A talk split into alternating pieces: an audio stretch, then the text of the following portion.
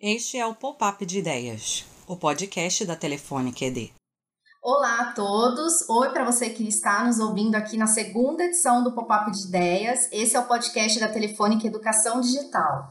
Para quem está aqui pela primeira vez, eu sou a Juliana Sá e tenho o prazer da sua companhia nesse programa.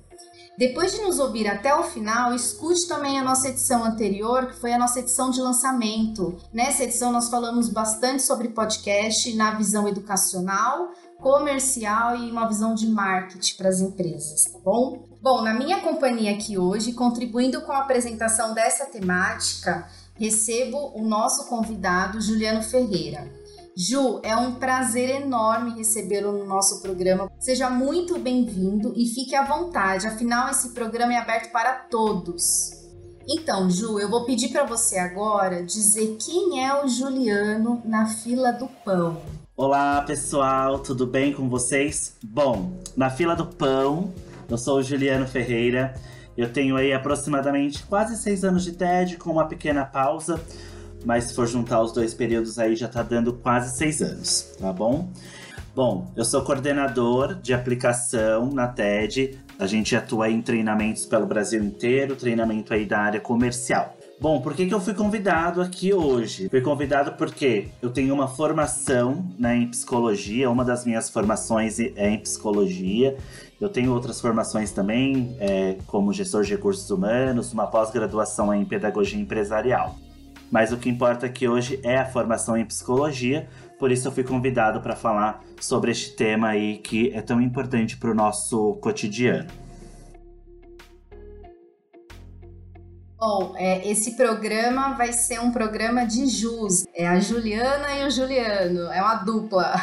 Ju, como você adiantou, né, pela sua formação, a gente te convidou. É, a edição de hoje nós vamos abordar um assunto ainda muito sensível, que apesar da ampla campanha que acontece ao longo desse mês, que é o mês de setembro, é algo pouco discutido nas organizações, a fim de promover uma reflexão desse cenário atual com foco no mundo corporativo, né, no nosso trabalho, no nosso dia a dia.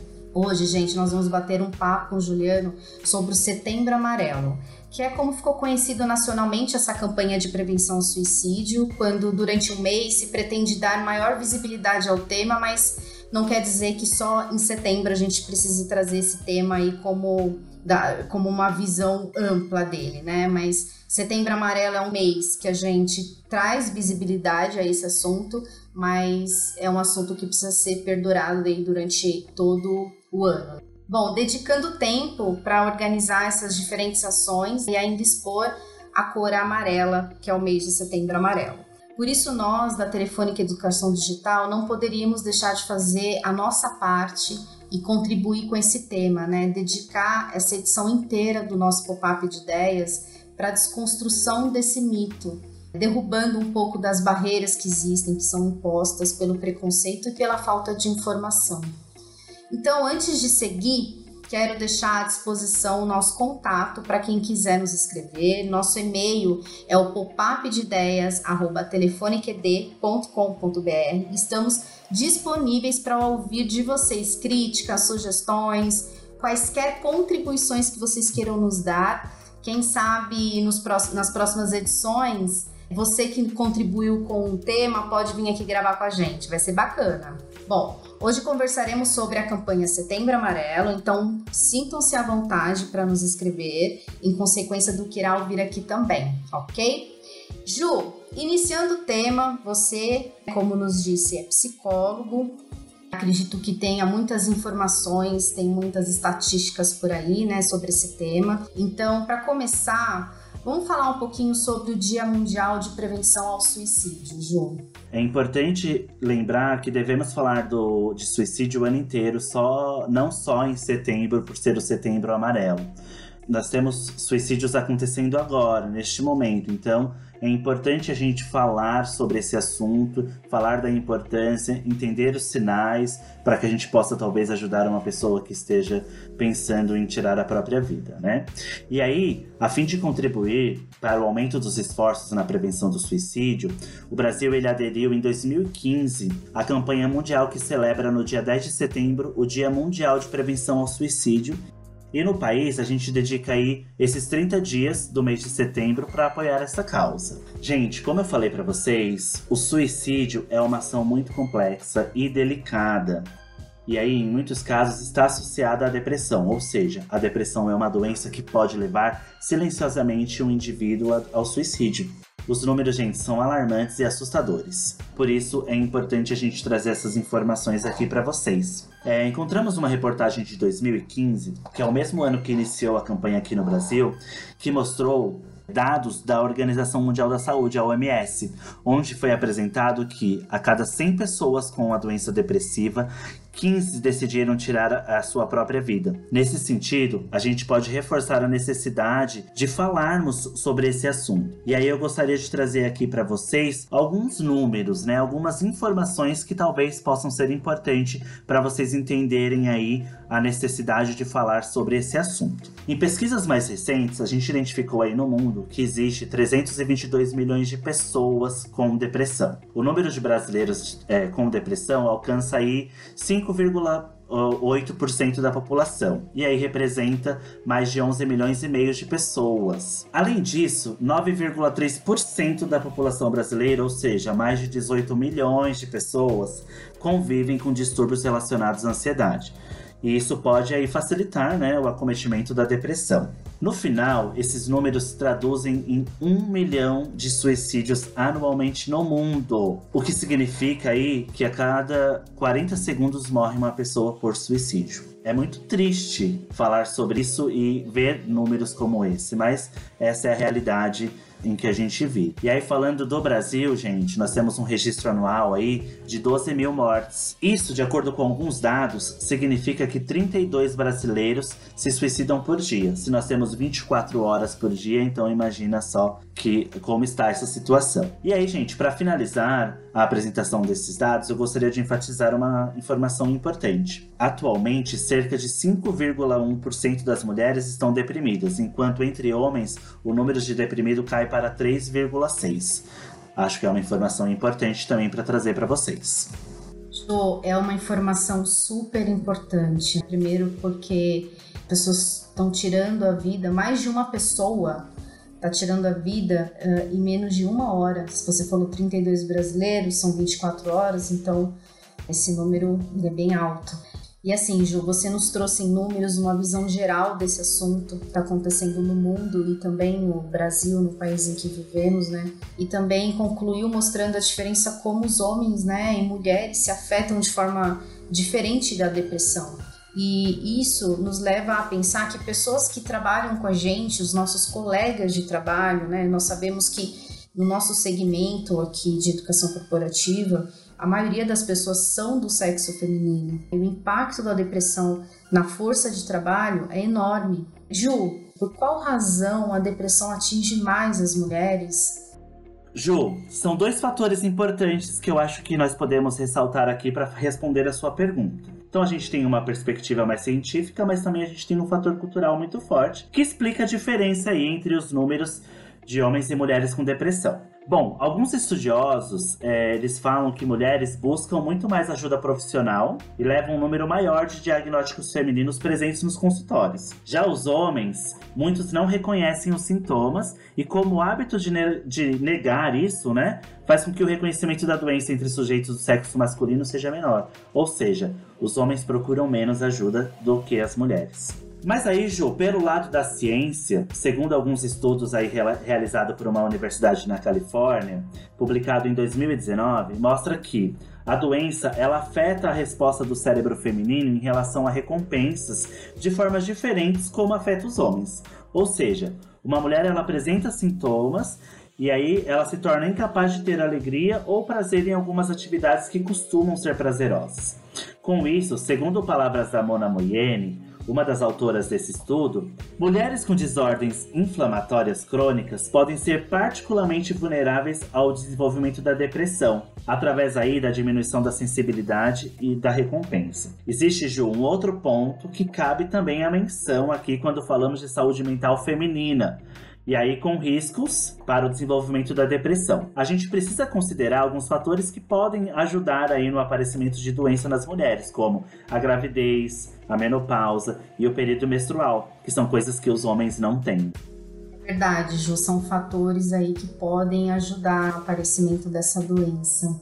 Bom, acho que depois de toda a sua explicação, podemos entender até melhor como que a depressão pode manifestar de maneiras diferentes entre homens e mulheres. Isso leva até uma reflexão muito importante, que é sobre a questão do gênero em nossa sociedade. Muitas mulheres, elas é, encaram cotidiano jornadas duplas. Tem gente que encara até, mulheres encaram até jornadas triplas. Tem mulher que trabalha, estuda e ainda chega em casa e tem a jornada da casa considerando isso né, e acrescentando, eu acho que esse é um outro ponto considerável para o desenvolvimento da depressão, desenvolvimento da doença.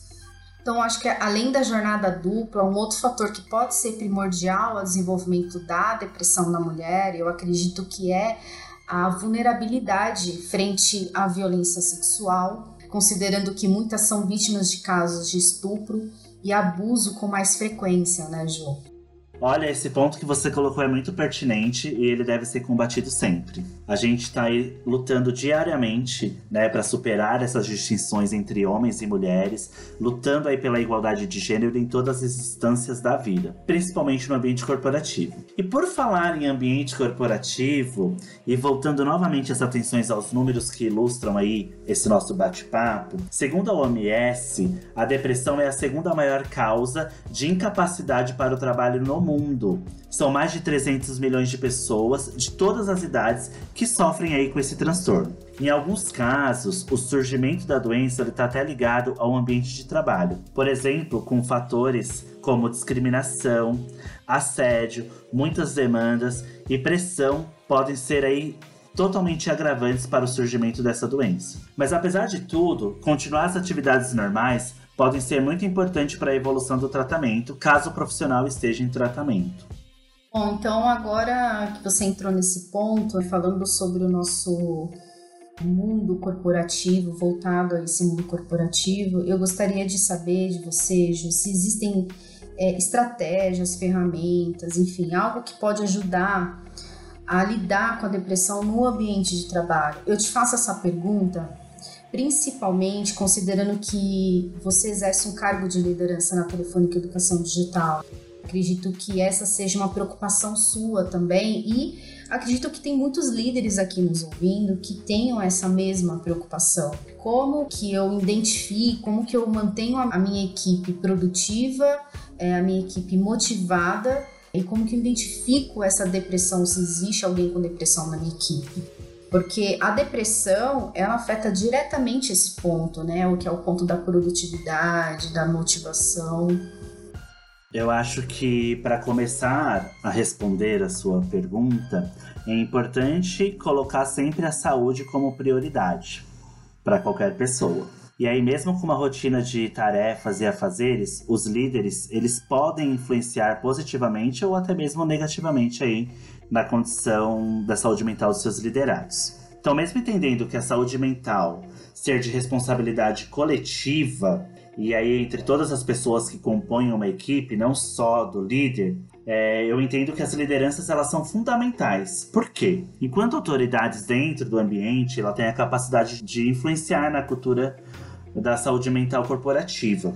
Bom, como você pediu, eu posso citar aí algumas ações no qual o líder pode promover dentro da equipe para tentar minimizar situações é, como essa. Bom, a primeira coisa é a autonomia. Demonstrar confiança e promover um sentimento de autonomia coloca os colaboradores em papéis significativos de tomada de decisão. E aí evita o surgimento do sentimento né, de impotência, que é um sentimento muito comum dentro do cenário de sofrimento psicológico e mal-estar psíquico. Outra estratégia, Ju, é o estímulo e a flexibilidade, permitindo que os colaboradores eles possam gerenciar todos os aspectos da sua vida. Assim, você estimula o desenvolvimento e o equilíbrio entre vida pessoal e profissional, o que é essencial aí para uma boa condição é, de saúde mental, né? Esse tipo de ação além de facilitar o trato pessoal das pessoas e aí com suas questões, também provoca um sentimento de confiança dentro da equipe, o que é muito importante dentro de um ambiente corporativo. E aí a gente entende que os colaboradores que possuem essa flexibilidade e liberdade de trabalhar, eles trabalham melhor e costumam apresentar um maior bem-estar mental. Por último, então, eu cito que a confiança, considerando que times que possuem altos índices de confiança entre si, se sentem mais à vontade para compartilhar ideias e trazendo aí até mesmo um resultado bem melhor para a empresa, né? Então, promover a confiança dentro do ambiente de trabalho também apoia a saúde mental corporativa, pois onde há confiança, existe abertura e maior propensão para conversas e troca de ideias, o que é fundamental para o surgimento de pensamentos inovadores e aí um maior apoio entre as equipes também. Ju, eu concordo muito quando você fala sobre os líderes, que eles podem influenciar positivamente ou negativamente né, na condição da, da saúde mental dos seus liderados. Então, um bom líder, ele demonstra essa preocupação com a própria saúde mental, porque é importante você, como líder, estar bem também, e com a saúde mental dos seus colaboradores, dos seus liderados. Eu acredito que a melhor maneira de mostrar que há uma preocupação com o bem-estar psíquico da equipe é mostrando o que pode ser feito. E pensando nisso, Ju, de que forma você, enquanto líder, demonstra essa preocupação da saúde mental com os seus liderados, né? Você poderia até nos dizer quais são as ações concretas, efetivas, que sejam interessantes ou que pode ser observado no dia a dia para identificar e apoiar um possível colaborador em depressão? Existe, é, a gente tem como identificar isso? Às vezes não só nós como líderes, mas o nosso colega do lado, talvez a gente tenha, enfim, dá uma dica para a gente, Ju, do que, que, se existe uma dica, né? Se é possível a gente identificar esse colaborador com depressão. Importante falar que os, os sintomas, os sinais de depressão, eles podem variar bastante. Né? Não dá pra gente ter aí uma noção de que a pessoa está depressiva só, somente olhando para a pessoa, porque a pessoa pode estar aí sorrindo, mas ela estar depressiva.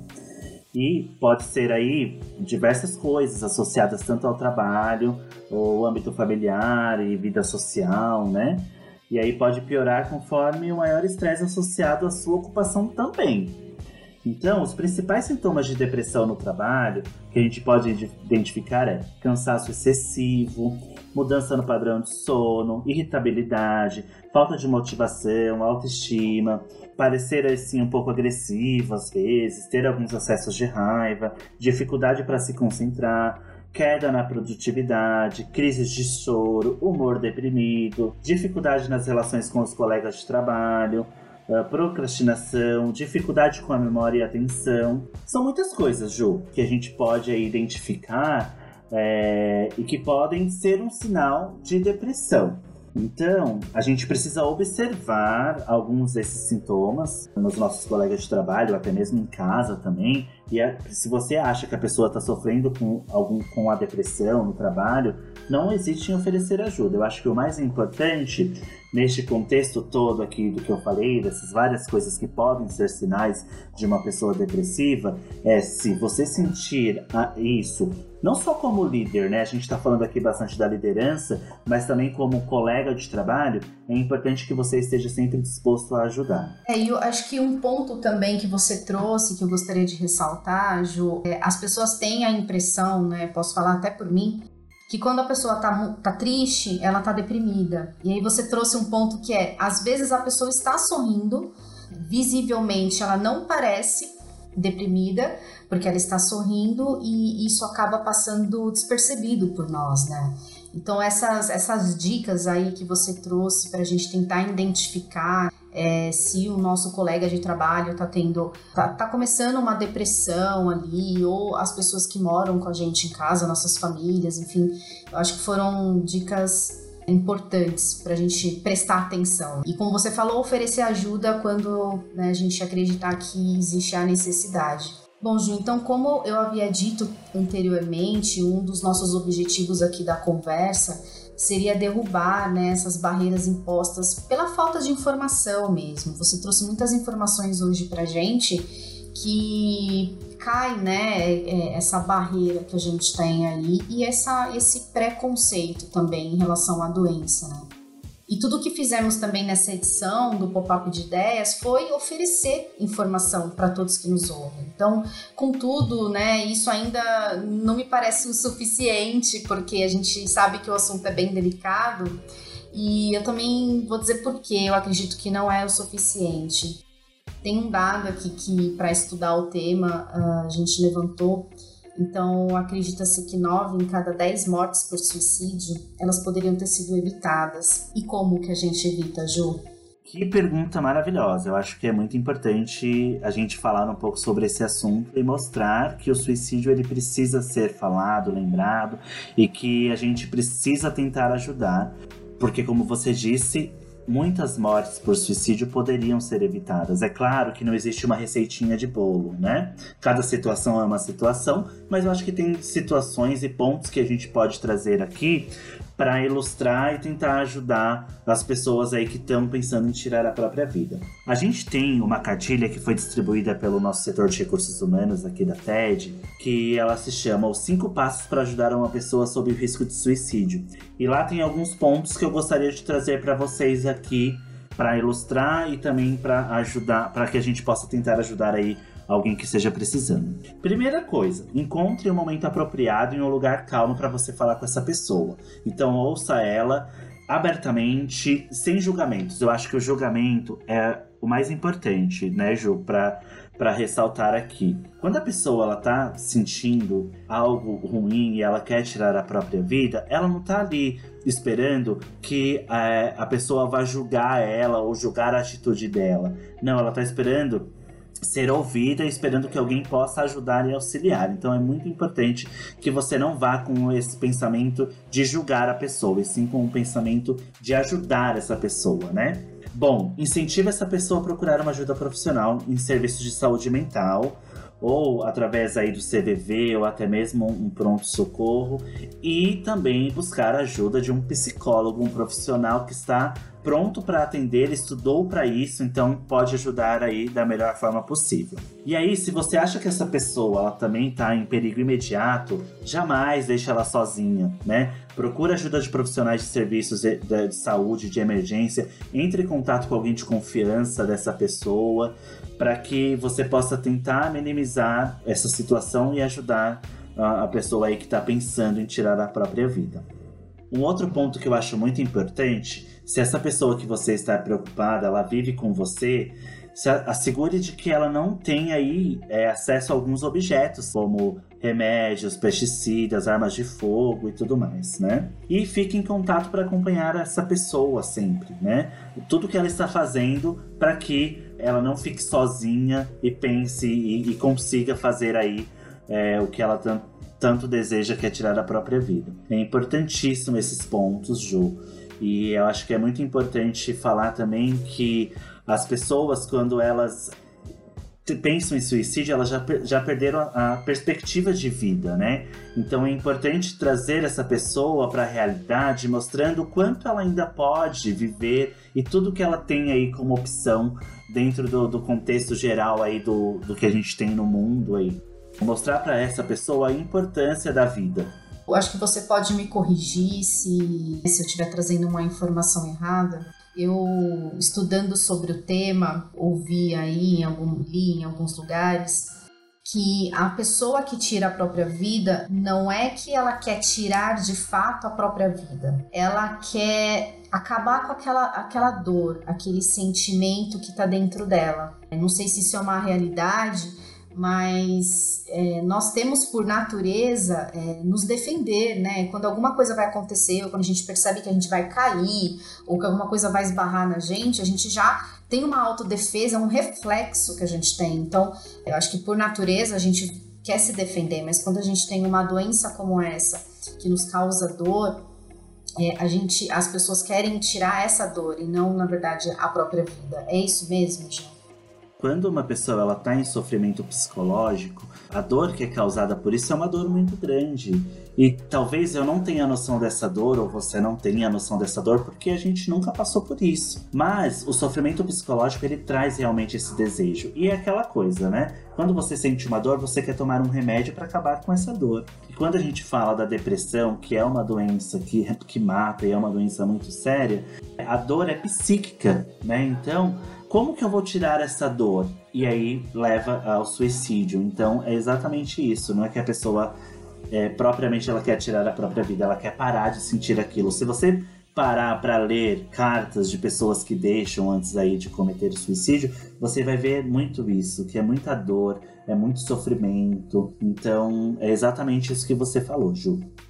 Legal, Jo. Eu queria aqui aproveitar que nós estamos gravando esse episódio para também parabenizar, né? Você comentou sobre a cartilha de setembro que foi distribuída aí virtualmente para nós, nós, né, os colaboradores da Telefônica Educação Digital. Foi uma ação feita pelo RH e eu queria cumprimentar aqui os responsáveis pelo ótimo, um ótimo material e super esclarecedor. E esse material foi um material que nos serviu muito para nos motivar a fazer esse segundo episódio falando sobre esse tema. Então, você que nos ouve, é colaborador da Telefônica Educação Digital, ainda não conferiu a cartilha, é, dá uma olhadinha, não perca a chance de ler. Vocês que não são da Telefônica Educação Digital e que também nos ouvem, é, tem muito material bacana na internet que a gente também pode procurar. Se você é gestor de RH, é interessante falar sobre esse tema dentro da tua empresa. Talvez a ideia da cartilha aí distribuída para a sua empresa possa ser um insight também. É uma boa ação que a gente está aí disseminando para vocês que estão nos ouvindo. Então, Ju, tá tão gostoso essa nossa conversa, né? E, enfim, poderia, a gente poderia ficar aqui mais tempo. Mas só para encerrar, se você tiver mais algum ponto que você acha importante colocar, Ju, por favor. Ah, já acabou? Como assim? Bom, é, a gente realmente a gente poderia ficar aqui horas falando sobre isso, porque é um assunto que tem o que falar, né? E dada a importância dele. Mas antes de encerrar aí, Ju, a minha participação, eu gostaria de mencionar o CVV, que é o Centro de Valorização à Vida. Ela é uma associação filantrópica, ela foi fundada em 62 e ela presta um serviço voluntário e gratuito de apoio emocional e prevenção ao suicídio para todas as pessoas que querem e precisam conversar. Porque às vezes, gente, a pessoa só precisa colocar para fora, ela só precisa falar e o CVV tá ali para isso. Então, gente, é tudo no, com total sigilo. O CVV ele desempenha um papel que é determinante na prevenção ao suicídio aqui dentro do Brasil, e em conjunto com o Conselho Federal de Medicina e a Associação Brasileira de Psiquiatria, eles são os responsáveis aí pela campanha desde 2015, né? O trabalho pela valorização da vida é, vem sendo desenvolvido pelo CVC e realmente é imprescindível aí para a gente reduzir os casos de suicídio. Busquem ajuda aí do CVB, o telefone é 188, atendimento 24 horas, é sem custo a ligação. E uma outra coisa muito importante que eu não posso deixar de falar também, Ju, como é importante que você busque ajuda de um psicólogo, faça terapia. A terapia é para todos, não é só para quem está doente. Pelo contrário, a terapia é para quem não está doente, para você não ficar doente. Então, busquem terapia, busquem ajuda, porque vai ser de extrema importância aí para uma saúde mental, para diminuir o sofrimento psicológico e para evitar que mais mortes por depressão e suicídio aconteçam aqui no Brasil e no mundo. Bom, então estamos encerrando mais uma edição do Pop-Up de Ideias. Gostaria de agradecer muito mais uma vez pela presença do Juliano Ferreira aqui conosco. Ele contribuiu bastante com esse, esse tema, que foi o Setembro Amarelo. Obrigada, Ju, pelos esclarecimentos, pelas reflexões. É um tema muito complicado, muito delicado, mas que hoje eu tenho certeza que foi abordado com um pouco mais de leveza, para que a gente possa também superar né, esse tabu, esses preconceitos que a gente falou no início e conseguir ajudar cada vez mais as pessoas ao nosso redor e as pessoas é, que estão aí sofrendo com essa doença, ajudar as pessoas a superarem a depressão. Ju, eu que agradeço o convite. É muito bom poder contribuir com esse programa da Telefônica ID. Que projeto sensacional. Eu estou à disposição de vocês sempre que vocês precisarem. Tem vários temas que eu acho que a gente pode falar, tá bom? Eu agradeço também você que está nos ouvindo e aqueles que contribuíram também para que essa conversa acontecesse. Muito obrigado a todos. E aí, antes de finalizar, Ju, eu sei que a gente já tá com o nosso tempo estouradíssimo, mas eu queria deixar só uma reflexão, tá bom? Uma frase de Robert Kark. Olha só, nem todas as empresas precisam investir em qualidade de vida e promoção à saúde ou coisa parecida. Só aquelas que querem realmente ser competitivas no século XXI. Então fica a reflexão aí para vocês, tá bom? Um beijo, gente. Muito obrigado. Perfeito, Ju, maravilhosa frase. Bom, então utilize nosso canal de comunicação e conte pra gente o que você achou dessa edição. Escreva para o pop-up de ideias, arroba e contribua com mais temas. Pode mandar que a gente vai conversar. Ju, com certeza a gente vai sim chamar você para outros temas, tá? Também não deixe de compartilhar o nosso programa para fazer o nosso pop-up de ideias crescer e chegar a mais pessoas, que assim como você que está aqui, irão se identificar com os temas que estamos abordando e vão passar e ouvir participar junto com a gente, tá bom? Finalizo por aqui. Até a próxima. Tchau, tchau, gente.